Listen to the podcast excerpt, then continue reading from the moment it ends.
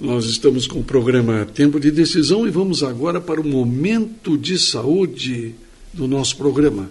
Agora o momento de saúde com a enfermeira Salete Vanck. Vamos lá, e não podemos fugir do Outubro Rosa, a detecção precoce do câncer de mama.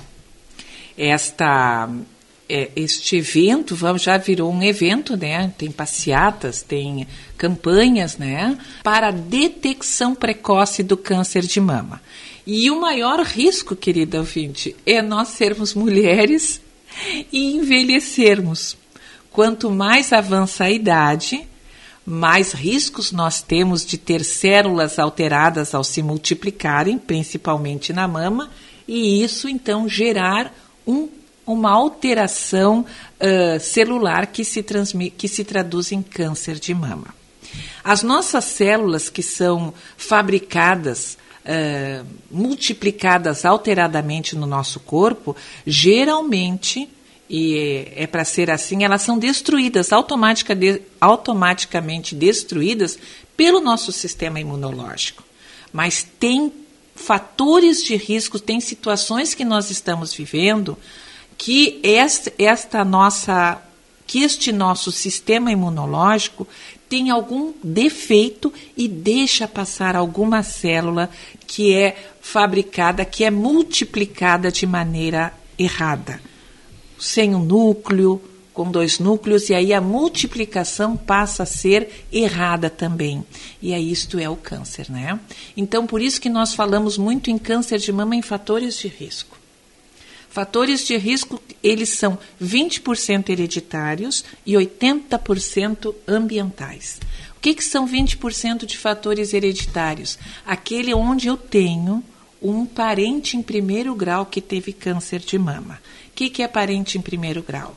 É minha mãe, minha filha, minha irmã. A gente não descarta quando existem vós, tias pelo lado materno, mas a gente se atém mais aparentes em primeiro grau. Isto é um fator hereditário. E aí nós vamos para os fatores ambientais. Aí a gente inclui o tabagismo, o alcoolismo, a dieta completamente alterada com substâncias hum, industrializadas, os alimentos multiprocessados, os refrigerantes, os sorvetes, as bolachinhas recheadas, os salgadinhos, os embutidos. Então, toda esta gama de, de comida que não, ser, não chega a ser um alimento, né? Porque ele não nutre, ele prejudica o nosso corpo, eles devem ser diminuídos drasticamente e, de preferência, erradicados. E a gente mantém aí o açúcar refinado e a farinha refinada também. E então, uma alimentação que não seja adequada para o nosso corpo.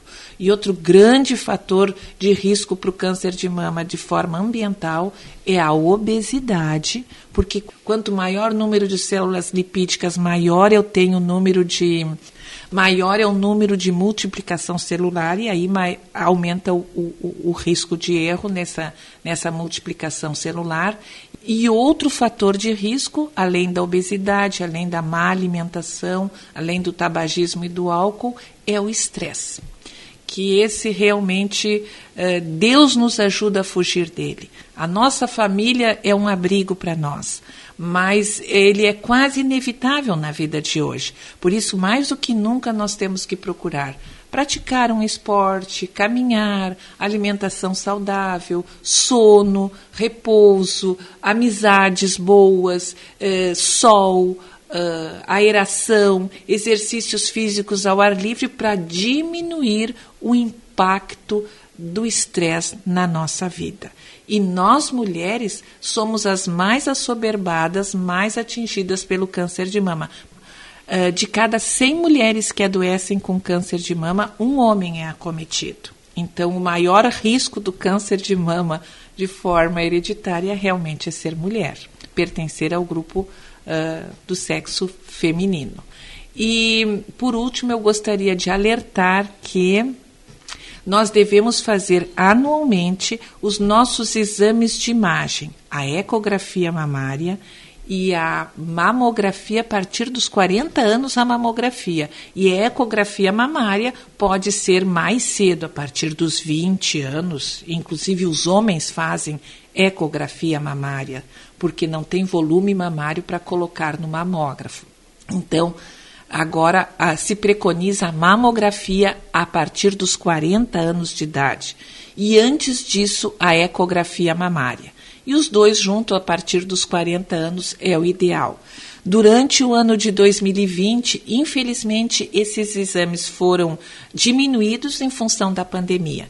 Então, cabe nós, mulheres, recorrermos ao nosso Sistema Único de Saúde, que está pronto para fazer os encaminhamentos, as solicitações, para nós retomarmos esses exames de imagem anuais que fazem a detecção dos nódulos de 6 a 10 anos antes que eles sejam uh, detectados pelo tato.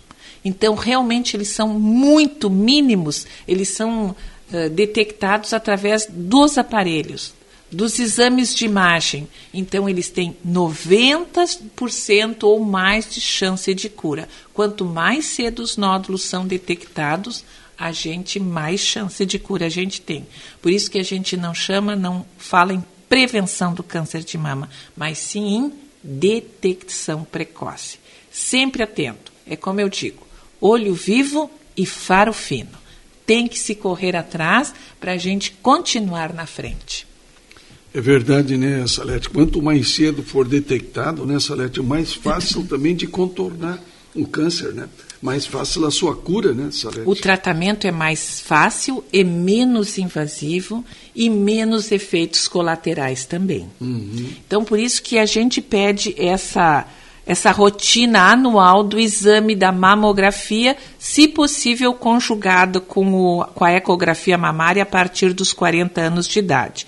E antes dos 40 anos, apenas a ecografia mamária é possível de ser feita, como eu disse, inclusive no homem.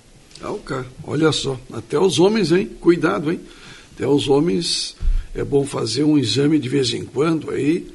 Eles, quando fazem o um exame da parte abdominal, né? Já incluem também os, essa parte do, dos seios aqui, né, Salete? A Semana parte... que vem nós vamos falar nos sinais, né? Sinais, é. Inclusive é. do homem. Tá certo, olha aí, ó.